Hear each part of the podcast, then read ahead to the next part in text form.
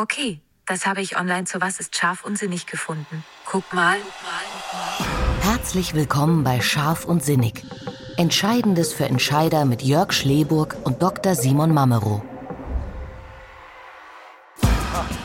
In der heutigen Episode sprechen wir über die Trends auf dem Arbeitsmarkt im Jahr 2024. Wird künstliche Intelligenz schon bald für alle zur Co-Pilotin werden? Gehört Homeoffice auch dieses Jahr wieder zu den wichtigsten Benefits?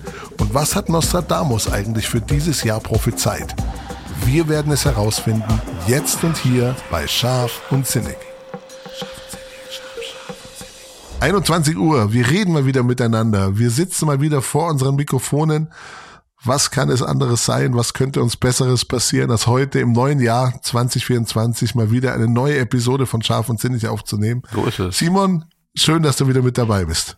Ja, freut mich auch, Jörg. Schöner Start ins neue Jahr und ähm, ja, mal sehen, was uns das alles bringt, aber wir haben ja auch die Möglichkeit, was zu tun, insofern. Ja, ja, das werden wir. Das werden wir. Und, und irgendwie sind wir schon wieder viel schneller drin, als man sich gedacht hätte. Aber das geht nicht nur uns so, das geht, glaube ich, vielen so. Ein spannendes Jahr wird's allemal. Das äh, zeichnet sich so oder so ab. Da muss man nur mal vielleicht die Tagesschau schauen. Da muss man vielleicht nur mal in seine eigenen Projekte schauen. Da sieht das Jahr schon mal viel vor. Ich habe mal drei Punkte mir rausgenommen, die ich irgendwie spannend fand. Erster Punkt, worauf ich mich wirklich freue, nicht ganz sein Thema, glaube ich, kannst du gleich was zu sagen. Fußball-Europameisterschaft dieses Jahr, wir sind Gastgeberland, startet am 14. Juni, freue ich mich jetzt schon drauf. Was hast du dazu zu sagen? Äh, normalerweise gucke ich dann tatsächlich zumindest so die, die Spiele, wenn sie gen Ende gehen. Ähm, äh, sonst bin ich da ehrlich gesagt weder vom Know-how noch, noch von der Begeisterung so ganz weit vorne dabei. Ja, dieses Jahr ergibt sich auch so, wenn ich es richtig im Kopf habe, dass ich eigentlich genau zeitgleich im Urlaub bin. 14. Juni, Insofern werde ich, genau. Ja, ja, genau. Insofern werde ich viel davon gar nicht mitbekommen. Aber ähm, äh, auf jeden Fall spannend, ne? keine Frage. Dann interessiert dich vielleicht der zweite Fakt, das zweite Ereignis vielleicht ein bisschen mehr. Der mhm. Baum des Jahres 2024 ist die echte Mehlbeere. Sagte der Baum ja. was? Nee, aber das, äh, das ist gut. Das, das ist gut. Aber weißt du, warum ich es erwähnenswert fand? Ähm, ich zitiere, bei der Baumart sei zu erwarten, dass sie auch mit zunehmenden Trockenperioden gut zurechtkommen werde. Ah, Begründete ja, die Baum des Jahres Dr. Silvius Wodart Stiftung diese Entscheidung. Hm, ich äh, kenne das ein bisschen aus dem Weinbereich. Bei Weinreben ist das auch so, dass mittlerweile in Süddeutschland, zumindest in Baden-Württemberg, bestimmte Reben angepflanzt werden, die eigentlich aus dem Mittelmeerraum kommen weil die mit den Witterungen viel besser klarkommen als das, was wir hier so haben. Ah, interessant. Insofern werden wir wahrscheinlich irgendwann in naher Zukunft Grenache aus Deutschland haben, was früher undenkbar gewesen wäre.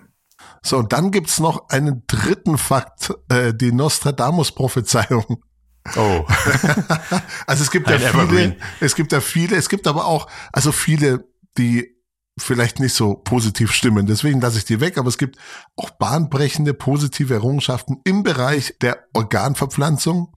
Okay. Und zudem soll die künstliche Intelligenz technologische Wunder hervorbringen. Also das wusste mhm. Nostradamus scheinbar schon 1555. Also ja, das, das war auch irgendwie abzusehen. Aber ja, war irgendwie abzusehen. Vielleicht ist es auch einfach nett interpretiert worden.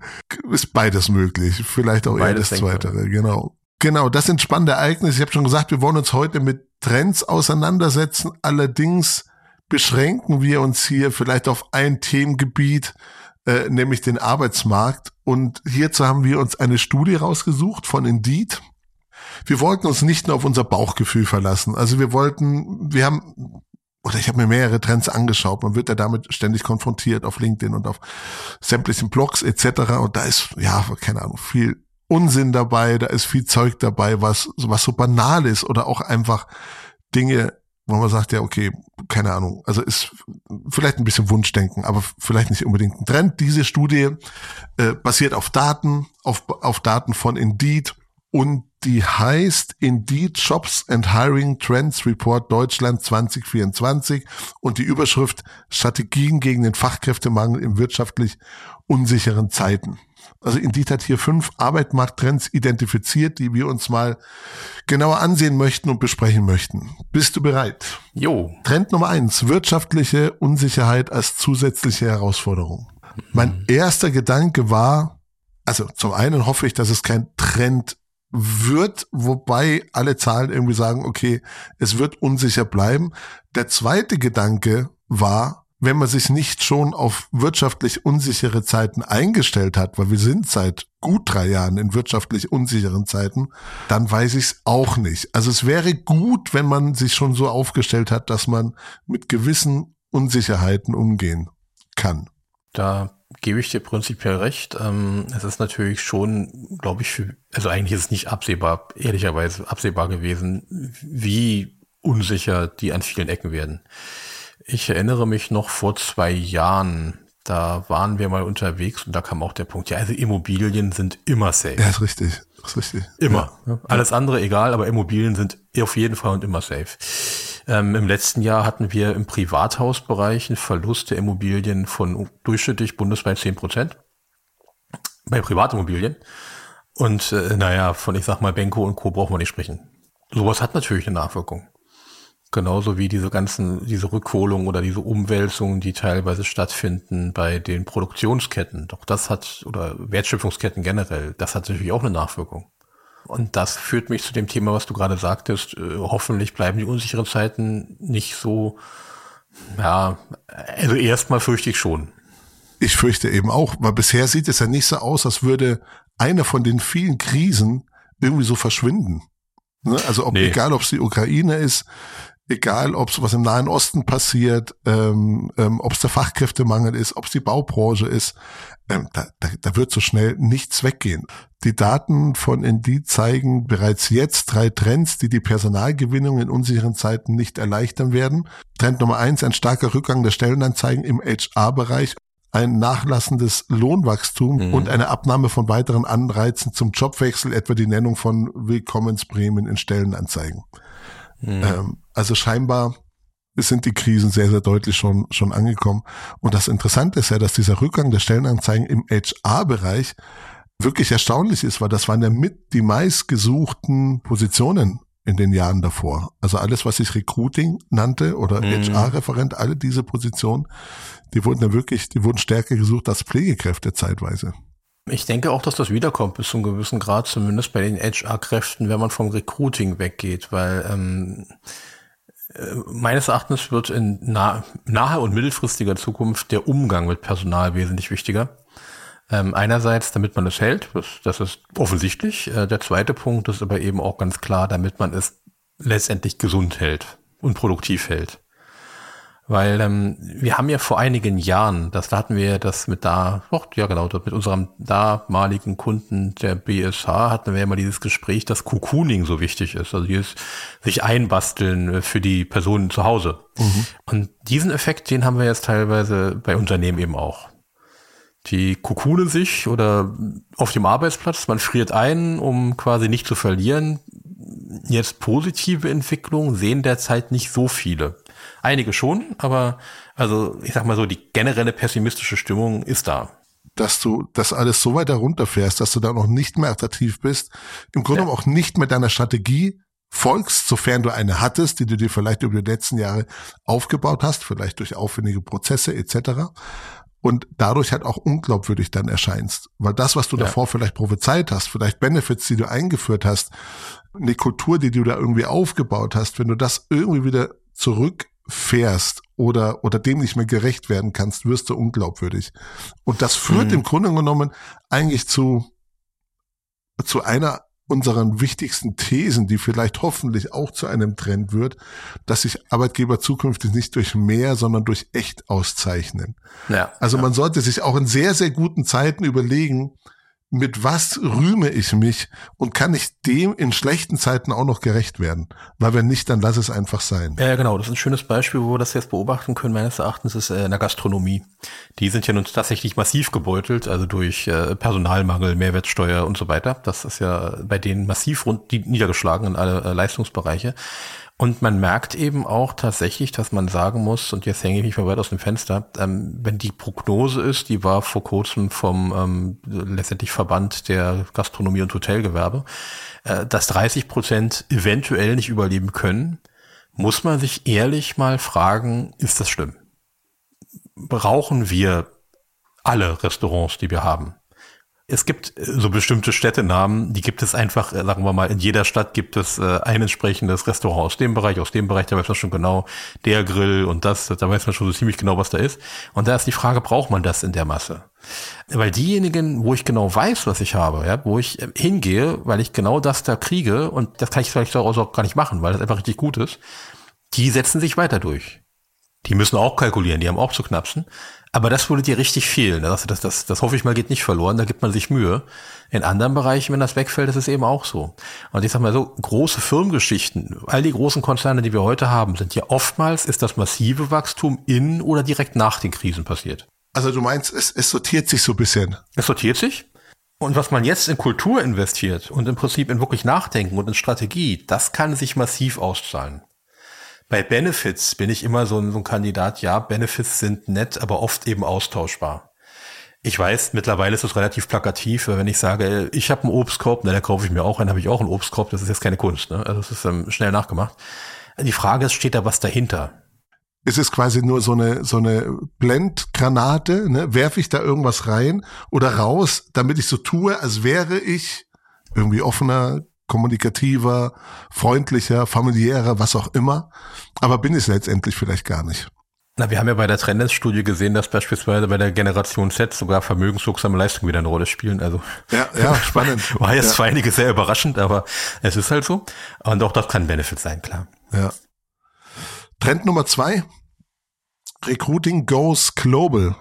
Ähm, ich zitiere, um den Bedarf an Arbeitskräften zu decken, ist Deutschland auf mindestens 1,5 Millionen EinwanderInnen pro Jahr angewiesen, die nach Abzug der Wegzüge einen Nettozuwachs von 400.000 Erwerbspersonen ermöglichen. Ja, das da meines Erachtens ganz viele Dimensionen, also ganz viele, zumindest ähm, drei wesentliche. Die eine Frage ist, was bräuchte man, um quasi die gleiche Produktivität zu erhalten, um entsprechend die Sozialkassen inklusive Rentenkasse zu erhalten? So kann man rechnen, da kann man sagen, da brauche ich so und so viele Personen, dann kann ich das quasi hochkalkulieren. Das wäre so der eine Ansatz, der da oft dahinter steckt. Die zweite Frage ist, wie viele Personen brauche ich, um die gleiche Wirtschaftsleistung zu erhalten, damit wir quasi nicht in Rezession rutschen. Und die dritte Frage ist, wie viel bräuchte ich, um eins zu eins auszutauschen. Was ähm, bei solchen makroökonomischen äh, Gedankenspielen immer schwierig ist, dass die Qualität unklar ist. Es ist ja ganz oft so, dass du beispielsweise sagst, nehmen wir mal Bauarbeiter und du sagst, ich möchte meinetwegen, äh, keine Ahnung, ich, ich möchte einfach ein, äh, eine Grube ausschachten.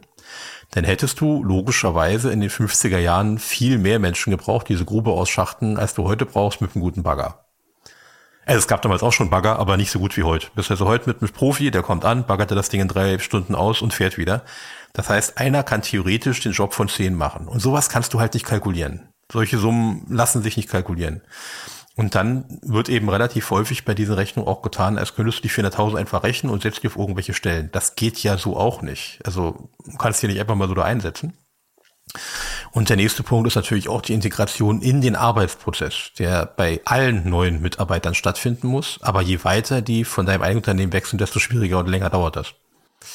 Globalisierung ist ein zentrales Thema, wobei wir da ganz natürlich auch ganz klar beobachten müssen, wie stark ist der Markt. Das haben wir ja relativ häufig, zum Beispiel bei unseren Großkonzernen, wo man auf der einen Seite sehen kann, okay, wir haben hier einen Globalisierungseffekt, das, das läuft gerade, ne, vollkommen klar. Auf der anderen Seite, und die Umsätze sind auch da, die Umsätze würden einbrechen, wenn wir das und das verlieren würden.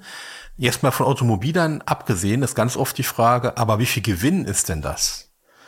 Also, was bringen uns die Umsätze wirklich? Das hat man ganz klar bei Karstadt gesehen. Umsatz größer, größer, größer, Gewinnmarge immer kleiner. Hat das Mehrgeschäft jetzt mehr gebracht? Eigentlich nicht. Natürlich eine Anzahl der Mitarbeiter schon, aber so insgesamt ist die Frage, ist jedes Geschäft, was ich machen kann, auch ein gutes? Und ähm, da sind einige Konzerne beziehungsweise auch einige Großunternehmen aktuell mit Sicherheit überdehnt. Sieht man ja im Einzelhandel. Ob es jede Filiale braucht, ja, weiß ich nicht. Ne? Diese Episode präsentiert Ihnen die Agentur von Vorteil. Employer Branding für Deutschlands beste Arbeitgeber. Datenintelligenz, punktgenaue Analysen, individuelle Kulturentwicklungsprozesse und kluge Kampagnen. Das lässt Sie verlässlich planen und als Arbeitgeber strahlen. Vielleicht hilft der nächste Trend sogar, um dieses Thema zu lösen. Und zwar ist es Trend Nummer drei, was Nostradamus uns ja schon vor mehreren hundert Jahren vorher gesagt hat, künstliche Intelligenz wird zur Co-Pilotin. Ich möchte mhm. ganz kurz zitieren, eine aktuelle Indeed-Analyse für Deutschland zeigt, dass generative künstliche Intelligenz heute bereits in der Lage ist, mindestens 80 Prozent der Fähigkeiten in mehr als einem Viertel der Stellenanzeigen, in Klammern 29 Prozent, gut oder sogar exzellent auszuführen. Mhm. Also das ist schon, also das ist schon wirklich spannend. Also 80 Prozent der Fähigkeiten von einem Viertel der Stellenanzeigen. Ja, also ja, kann man ja. wirklich davon ausgehen. Ich weiß, du bist oder bist es vielleicht gar nicht mehr, aber du warst immer ein bisschen skeptisch. Genf kann durchaus Arbeitsplätze ersetzen und zwar vor allem im vermeintlich kreativen Bereich meines Erachtens, ähm, in der einfachen Entwicklung und ähm, in der Verwaltung. Das sind so Punkte, da geht das relativ simpel, weil bestimmte Dinge sind da einfach, weil sie so sind und die kann man theoretisch relativ leicht anders lösen. Man muss sagen, theoretisch und Datenschutz und so weiter, ne, und, und Vier-Augen-Prinzip, da gibt es ein paar Sachen, da geht das nicht so einfach, aber es lässt sich viel machen. Und ich sag mal so, die entsprechenden Studien sagen ja auch, das mittlere Management ist das große Problem. Also das, was in Probleme geraten wird, weil das kann man relativ schnell wenn ich natürlich, sage ich mal, als äh, Chefstratege irgendwo sitze und ich habe meine Informationen, die ich für meine Mitarbeiter brauche, sowieso durch mein Cockpit ähm, relativ live, ähm, dann brauche ich weniger Personen dazwischen. Das, das ist klar. Das, das wird, glaube ich, so kommen, keine Frage. Was jetzt wieder gar nicht so schlimm ist, weil wir einen höheren Bedarf haben, um unsere Lebenssituation zu halten. Das befruchtet sich ja so ein bisschen mit der, mit der Globalisierungsgeschichte weil das natürlich nur einen bestimmten Bestandteil betrifft. Und da muss man leider auch ganz brutal sagen, wie viel Kreative, von denen die kreativ sind, sind ein kreativ. Ne? Das ist so das Thema. Sehr guter Punkt, sehr guter Punkt, ja. Da werde ich wieder zum Philosophen und ich sag mal, kreativ kommt ja von creare, von schöpfen, von das göttliche Schöpfen und das heißt etwas Neues und nicht Dagewesenes in dieser, diesem Zusammenhang zu erschaffen. Damit ist nicht Copy and Paste und schön mal gemeint. Also ich wage oder ich behaupte einfach mal, dass vermutlich 80 Prozent von den Kreativen in den Agenturen und so weiter ja. nicht wirklich kreativ sind. Die machen das, das haben das in den letzten Jahren schon gemacht, was die KI jetzt macht, nur deutlich schlechter. Das glaube ich auch. Und jetzt komme ich nochmal zurück zu dem Punkt, den ich am Anfang, ganz am Anfang sagte, nämlich, dass ich glaube, dass HR eine große Rolle spielen wird, denn wir haben ein ganz großes Problem normalerweise das alte Herangehen ist ja, du guckst dir die Kreativen an, lässt die meinetwegen da sitzen, hast deine 20 Leute da als Beispiel und ähm, guckst dir an, A, welche drei wirklich gut sind mhm. und B, ob die nicht besser werden, indem man sie an immer größere Projekte ransetzt. Die fangen klein an und das wird immer größer, immer größer, bis, bis man richtig gut ist. Ja? Jetzt ist die Frage, wie kriegen wir diesen Weg hin, ohne dass du 20 Leute sitzen hast? Ja. Das ist das Problem. Wie können wir im Prinzip aus der, aus dem Gros der Kiesel Diamanten schaffen, wenn wir sie nicht bearbeiten können? Das ist, das ist tatsächlich eine Aufgabe. Frage, wird ein guter Kreativer zukünftig die KI beherrschen müssen? Ich glaube nicht. Das ist aber eine Glaubensfrage, deswegen sage ich glaube, was ich normalerweise selten mache. An der Stelle möchte ich mal rekursieren auf ein Gespräch, was ich mit meiner Grundschullehrerin hatte. Und da hatte ich meine Überzeugung, das ist wirklich eine Überzeugung, das ist jetzt keine statistische Wahrheit, ja. aber ähm, die, die hat mich mal gefragt, was willst du werden? Und ich muss dazu sagen, ich kann eine Sache überhaupt nicht gut, oder konnte sie nicht gut mit der Hand schreiben. Das sah aus wie, wie Sau, wirklich ganz ehrlich. Also das konnte kein Mensch lesen. Das hat sehr lange gedauert, bis das lesbar wurde. Ähm, hat sich dann gebessert, als ich unfassbar viel schreiben musste, aber zwischendurch ging das gar nicht. Also bis zur siebten, achten Klasse sah das furchtbar aus. Wirklich. Also eigenkritisch ist so. Ähm, da war der Punkt, naja, ich habe gesagt, ich möchte, ich möchte Autor werden, ja, das ist äh, für mich eigentlich ziemlich gut. Ich schreibe einfach Bücher. Dann meinte sie, naja, dann müsstest du ja auch vernünftig schreiben können oder zumindest sehr gut Rechtschreibung beherrschen, weil ich war auch in Deutsch nicht so gut, weil ich viel gefehlt habe, also in deutscher mhm. Rechtschreibung. Und ich habe gesagt, nee, das brauche ich eigentlich nicht, dafür habe ich ja entweder eine Schreibmaschine Sekretärin. Das war nicht das, was meine Grundschullehrerin hören wollte und ist aber auch die Realität. Wenn du die Gedanken hast, wie was aussieht, musst du es nicht unbedingt selbst schaffen können. Ja, ist ja wissen wie beim Architekt. Klar solltest du so eine gewisse Ahnung, so eine gewisse Ahnung haben, wie Wertstoffe zusammenpassen, was man da so machen muss. Aber du musst nicht jedes Handwerk 100 pro selbst beherrschen, um ein Haus bauen zu lassen. Du, dann würde ich mal auf den nächsten Trend gehen. Trend Nummer vier sind wir dann schon. Flexwork schlägt starre Strukturen. Mhm. Ähm, es ist für Arbeitgeber besonders, ich zitiere aus drei Gründen weiterhin ratsam, diesen Benefit Klammer auf, Homeoffice, Klammer zu, in die Stellenbeschreibung aufzunehmen. Den Satz finde ich ja grundsätzlich schon mal falsch. ja. Also du, das kann man ja nicht grundsätzlich raten, dass in Stellenanzeigen, also auch wiederum ein mir bekanntes Unternehmen bietet vier Tage im Monat, nicht die Woche, vier Tage im Monat Homeoffice an. Darf dieses Unternehmen jetzt Homeoffice in die Stellenanzeige schreiben? Ja oder nein? Also ja mit einer fetten Fußnote, wirklich nur vier Tage im Monat oder einfach sein lassen, weil das einfach draußen missverstanden wird.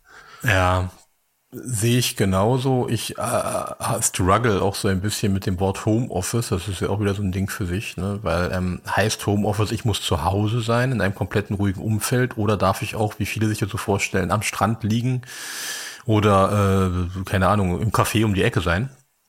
Äh, da gibt's ja auch noch Einschränkungen bei einigen. Ja.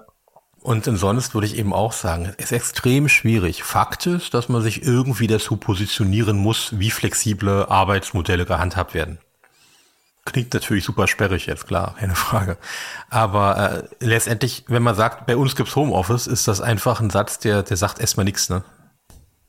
Also was halt die Studie sagt, und deswegen geben die auch die Empfehlung ab, die sagen, die Suche nach Homeoffice beziehungsweise Remote-Jobs nimmt weiter zu was, was ganz oft vergessen wird, ist auch die Gruppe der Menschen mit Handicaps, die eben teilweise Absolut. nicht nicht acht Stunden am Stück da sitzen können oder so, aber durchaus über den Tag verteilt das könnten. Also das äh, werden sich das selbst ein. Die sind mit drin, auch mit diejenigen, die in Alters, äh, im Altersbereich langsam quasi, sagen wir, ihre Zipperlein haben.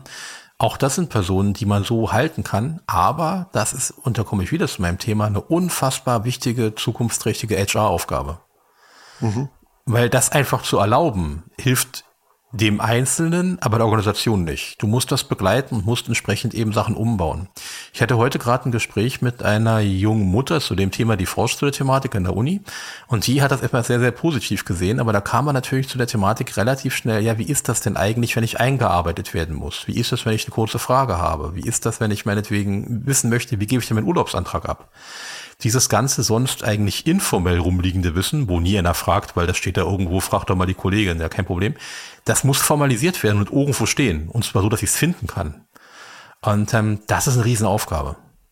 Dann Trend Nummer fünf, der letzte Trend dieser Studie, Fähigkeiten vor Abschlüssen. Was gemeint ist, Quereinstieg zahlt sich aus. Mhm. Und da zitiere ich gerne nochmal, mit insgesamt 1,8 Prozent sei nämlich das Schlagwort Quereinstieg nach dem Schlagwort Minijob und dem Schlagwort Teilzeit der am häufigsten verwendete Suchbegriff auf Indeed in 2023 gewesen. Ja. Das ist ein, ist ein Riesenthema aus verschiedenen Gründen. Ähm, und zwar einerseits haben wir natürlich das ein bisschen gegensätzlichen Effekt. Das Paradoxe ist ja, dass wahnsinnig viele Menschen aktuell zum öffentlichen Dienst möchten, der genau das ja eher sehr, sehr, sehr, sehr selten und sehr limitiert anbietet. Ja.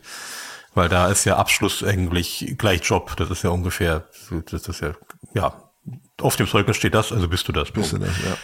Es gibt manchmal so ein paar Sachen, die davon abweichen, aber höchst selten. Eigentlich ist das relativ klar. Auf der anderen Seite ist es natürlich so, dass man da so ein bisschen gucken muss, was gemeint ist. Ähm, generell von der Generation Z jetzt mal diesen Ansatz von wegen, naja, da brauchen wir alles nicht, Hauptsache wir können was.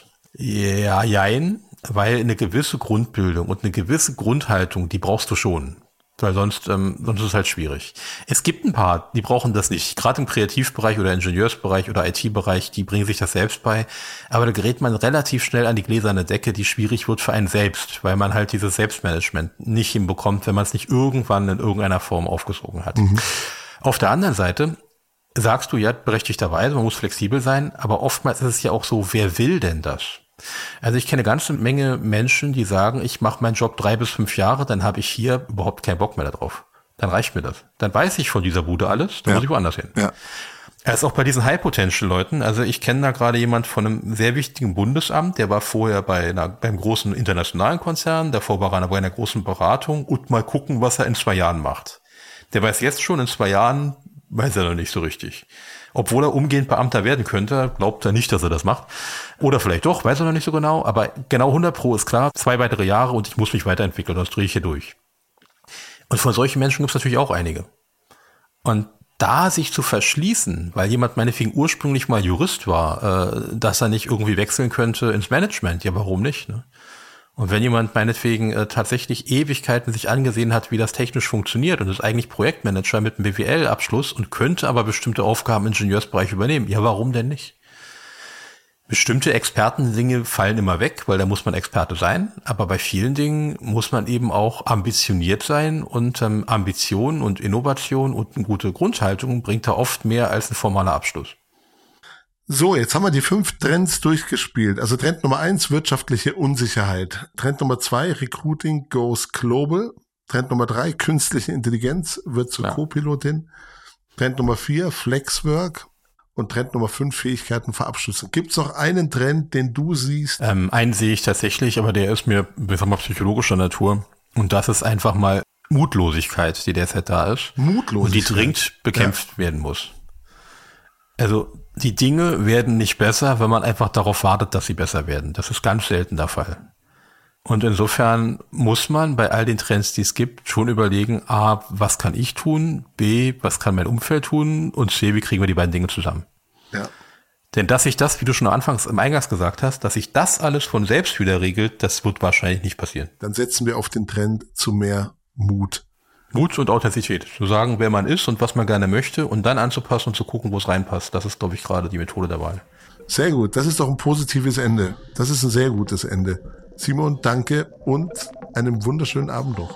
War mir eine Freude. Dir auch einen wunderschönen Abend.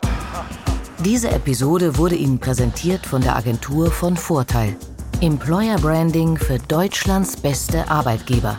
Mehr über uns finden Sie unter www.vonvorteil.de.